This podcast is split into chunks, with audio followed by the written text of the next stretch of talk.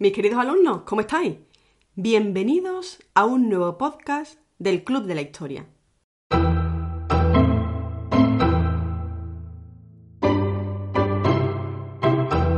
Bien, pues hoy vengo a hablaros de uno de los temas que más os gusta de todo el temario de historia de cuarto de ESO, que es la Primera Guerra Mundial. La Primera Guerra Mundial comenzó en 1914 y en su época fue conocida como la Gran Guerra, porque no había habido una guerra igual en toda la historia del hombre. En los inicios del siglo XX, las rivalidades económicas, coloniales y nacionales entre los estados europeos condujeron a una escalada de tensiones y a una carrera de armamento que desembocaron en la Primera Guerra Mundial, que va, como digo, desde 1914 a 1918. Desde luego se trató de un nuevo tipo de conflicto que implicó a países de todo el mundo, de ahí Guerra Mundial. Movilizó no solo a los ejércitos, sino también a la población civil y dejó un terrible saldo de muertos y de destrucción. Fue realmente una guerra terrible. Y en medio de estos años, de esta gran guerra, de esta Primera Guerra Mundial, ocurre otro suceso histórico de primordial importancia, como es la Revolución Rusa. Y es que la participación del Imperio Ruso en la guerra provocó un gran descontento entre la población, entre la población rusa. Y en 1917, antes de que terminara la Primera Guerra Mundial, una doble revolución derrocó al zarismo ruso e instauró el primer Estado socialista en el mundo. Pero en este podcast no voy a hablaros de la Revolución Rusa, para eso tendréis otros podcasts venideros, y os voy a hablar de, la, de las causas de la Primera Guerra Mundial, es decir, por qué estalló una guerra en Europa en 1914. Y fijaos, mis queridos alumnos, desde finales del siglo XIX y especialmente a lo largo de la primera década del siglo XX, la escalada de tensiones internacionales entre las diferentes potencias europeas fue creando poquito a poco un clima de paz armada. Es decir, existía paz, pero la gente estaba preparándose, armándose para lo que pudiera ocurrir. Es decir, que había un clima de conflicto. Y este clima, esta paz armada, anunciaba la inminencia de un conflicto bélico bien potente, como ya sabemos, y es la Primera Guerra Mundial. Entonces, ¿qué rivalidades coloniales, económicas y nacionales provocaron enfrentamientos entre los países? ¿Qué hostilidades propiciaron una carrera de armamento y la configuración de bloques antagónicos de alianza? ¿Y qué intereses condujeron al estallido de la guerra? Pues todo esto vamos a verlo en este podcast, que voy a dividir en cuatro partes. La primera parte en la que hablaré de los enfrentamientos coloniales. La segunda parte, en la que hablaré de las rivalidades entre las potencias y por lo tanto del nacionalismo. La tercera parte, en la que, en la que hablaré de los conflictos balcánicos. Y la cuarta y última parte, en la que hablaré de las alianzas militares y la carrera de armamento. Así que venga, vamos con la primera parte, los enfrentamientos coloniales. Mirad chicos, la conferencia de Berlín que tiene lugar en el año 1885, había intentado establecer medidas de acuerdo y de arbitraje entre los imperios. Pero el ascenso de potencias como Alemania, ya hemos estudiado que este ascenso se refiere a la potencia que fue desarrollando Alemania a raíz de la segunda revolución industrial, pues este ascenso que había llegado con retraso a la carrera colonial, volvió a reabrir los conflictos entre los países europeos. ¿Qué quiere esto decir, Aurora? Pues muy fácil, y es que los países europeos comenzaron a sentir envidia de toda la potencia que estaba desarrollando Alemania, como digo, a raíz de la segunda revolución industrial. Y claro, esto no le gustó a nadie y empezaron los problemas, los conflictos.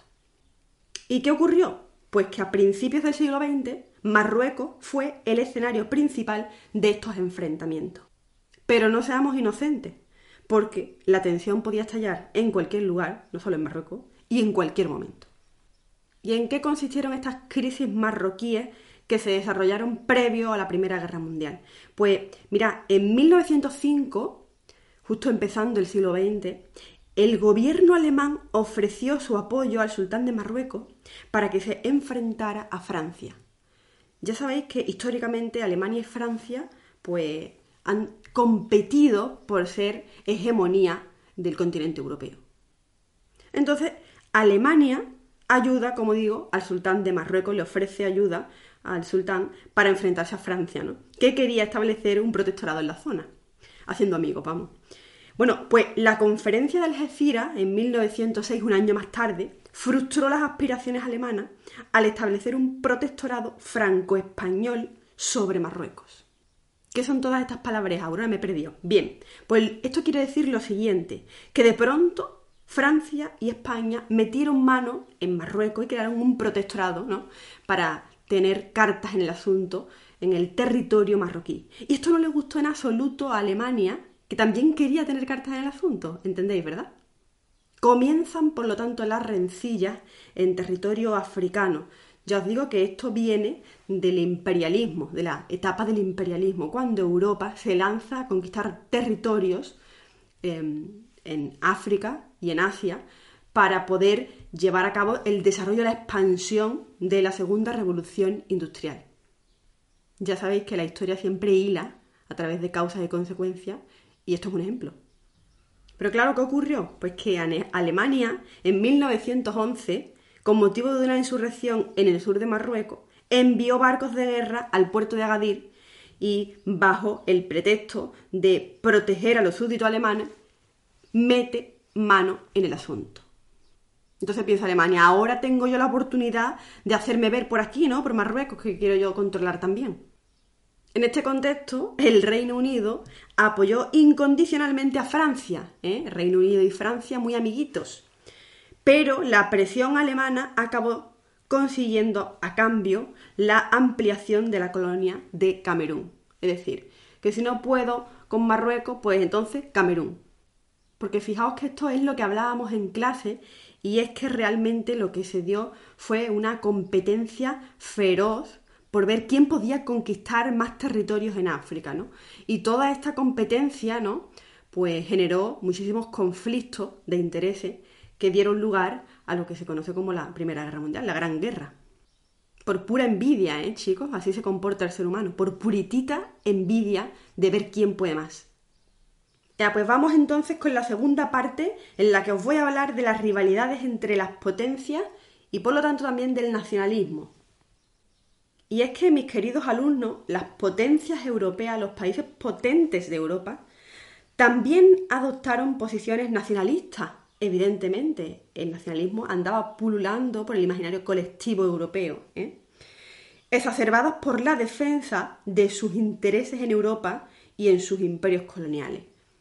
Quiere decir esto que cada potencia, que cada país estaba muy orgullosa de su pasado, de su historia y de sus riquezas, y por lo tanto tenían que defenderlo, ¿eh?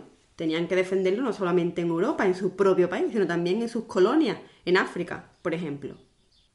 Y claro, en este contexto se produjo una exaltación de los valores y de la identidad de cada nación, que generó un clima de desconfianza mutua. Nadie se fiaba de nadie. ¿Entendéis esto, mis queridos alumnos? Este es el contexto en el que va a nacer la Primera Guerra Mundial. Nadie se fía de nadie. ¿vale? Y de ese mismo modo, en el ascenso de los nacionalismos contribuyeron también las aspiraciones de independencia de algunos pueblos europeos que querían liberarse de la tutela de los viejos imperios tradicionales. Vosotros ya sabéis que el nacionalismo no solamente sirve para unir o para agrandar territorios, sino que también sirve para independizarse, ¿no? Y este es el contexto del que os hablo. ¿Cuál? Pues como consecuencia, la región de los Balcanes, dominada desde hacía siglos por el imperio turco, se convirtió en un foco de importantes conflictos internacionales, de importantes tensiones. Ahora mismo todo el mundo se va al mapa de Europa para localizar los Balcanes. Es imposible que entendáis esto sin verlo en el mapa, ¿eh? No os pesa la maestra con los mapas. No, de verdad lo digo, ¿eh? Iros a un mapa para mirarlo. Pero es que además, franceses y alemanes se enfrentaban por la ocupación alemana de las regiones francesas de Alsacia y Lorena a raíz de la guerra franco-prusiana. Y me explico, ¿vale? Toda esta palabrería es fácil de, de entender. Y es que entre Alemania y Francia, mis queridos alumnos, hay dos territorios fronterizos que son Alsacia y Lorena, muy ricos territorios mineros, ¿de acuerdo? Entonces, históricamente estos dos territorios siempre han estado en disputas entre Alemania y Francia.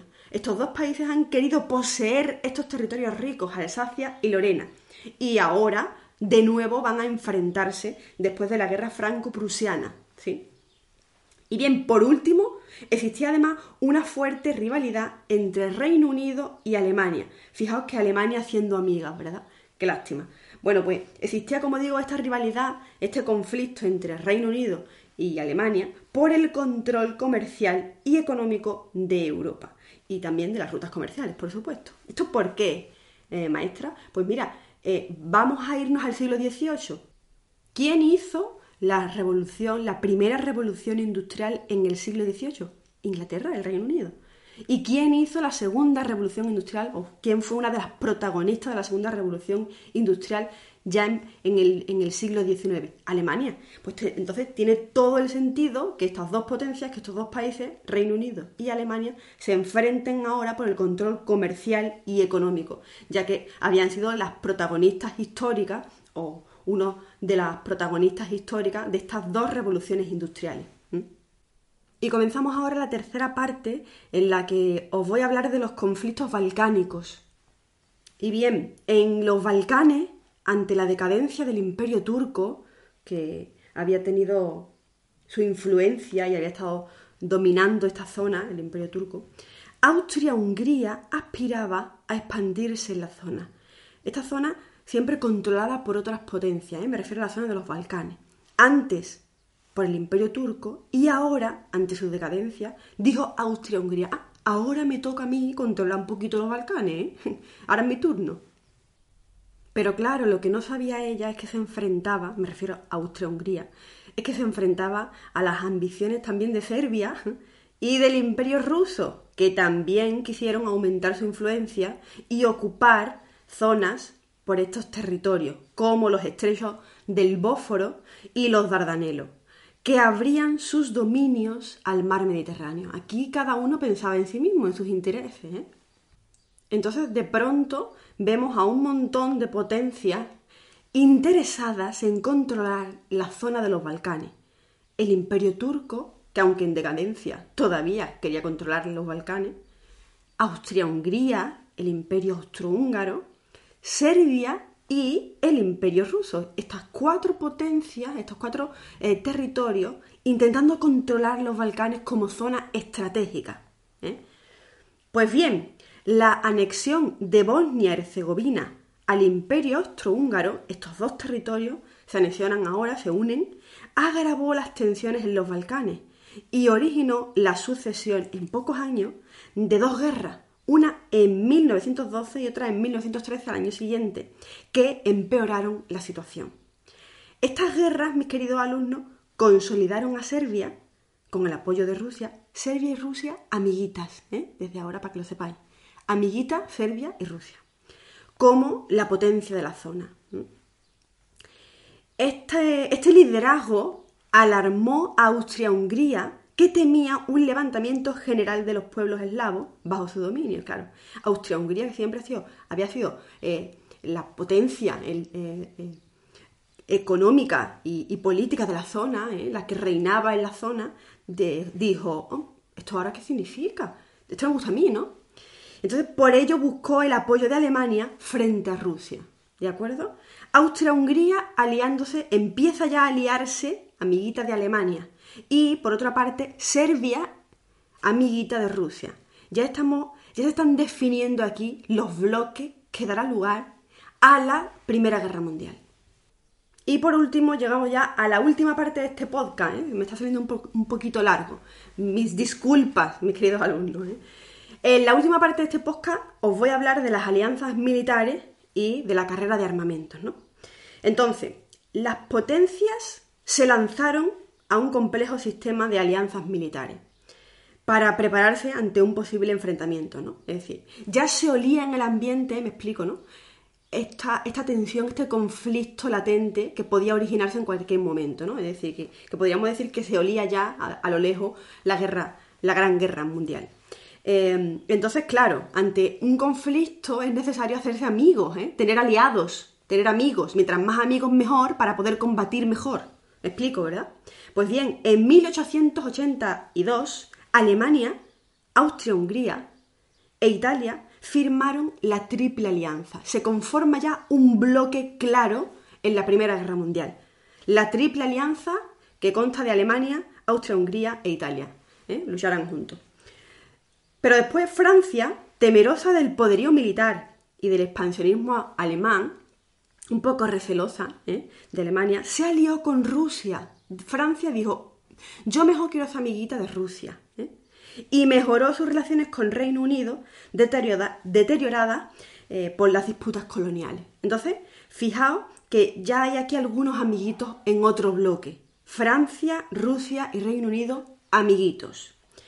Las tres potencias, estas tres potencias acabaron firmando la Triple Entente en 1907. Por lo tanto, tenemos ya dos bloques claramente definidos, la Triple Alianza y la Triple Entente serán los bloques que se enfrenten en la Primera Guerra Mundial. Pues bien, el malestar existente entre las grandes potencias originó además una carrera de armamento. ¿Y qué es esto? Pues nada, una carrera por ver quién se armaba, quién se armaba, disculpa, eh, más y mejor, ¿vale?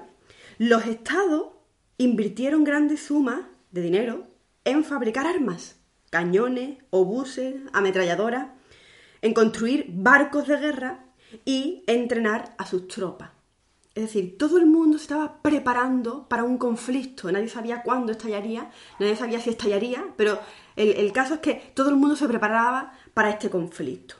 A principios del siglo XX, todos se preparaban para la guerra y cualquier incidente podía desencadenar el conflicto. Es decir, los ánimos estaban tan exaltados que cualquier gotita de agua colmaría ya. Pues bien, el asesinato del archiduque austriaco Francisco Fernando en junio de 1914 fue la chispa que encendió Europa. Este fue el desencadenante de la Primera Guerra Mundial, pero las causas han sido todas las que os he mencionado a lo largo de este podcast, ¿de acuerdo? Las causas, por tanto, se habían ido fraguando durante décadas, como hemos visto. Mis queridos alumnos, me ha salido larguísimo este podcast, casi 20 minutos. Voy a tener que meter, eh, cuando edite el podcast, voy a tener que meter un poquito de reggaetón para que os alegréis, ¿no? ¿Os gustaría o qué? Eh, pues hasta aquí el podcast. Para quien no forme parte del grupo de mis queridos alumnos, yo soy Aura Gómez, profesora de Geografía e Historia, y es un placer para mí contaros estas breves pinceladas históricas.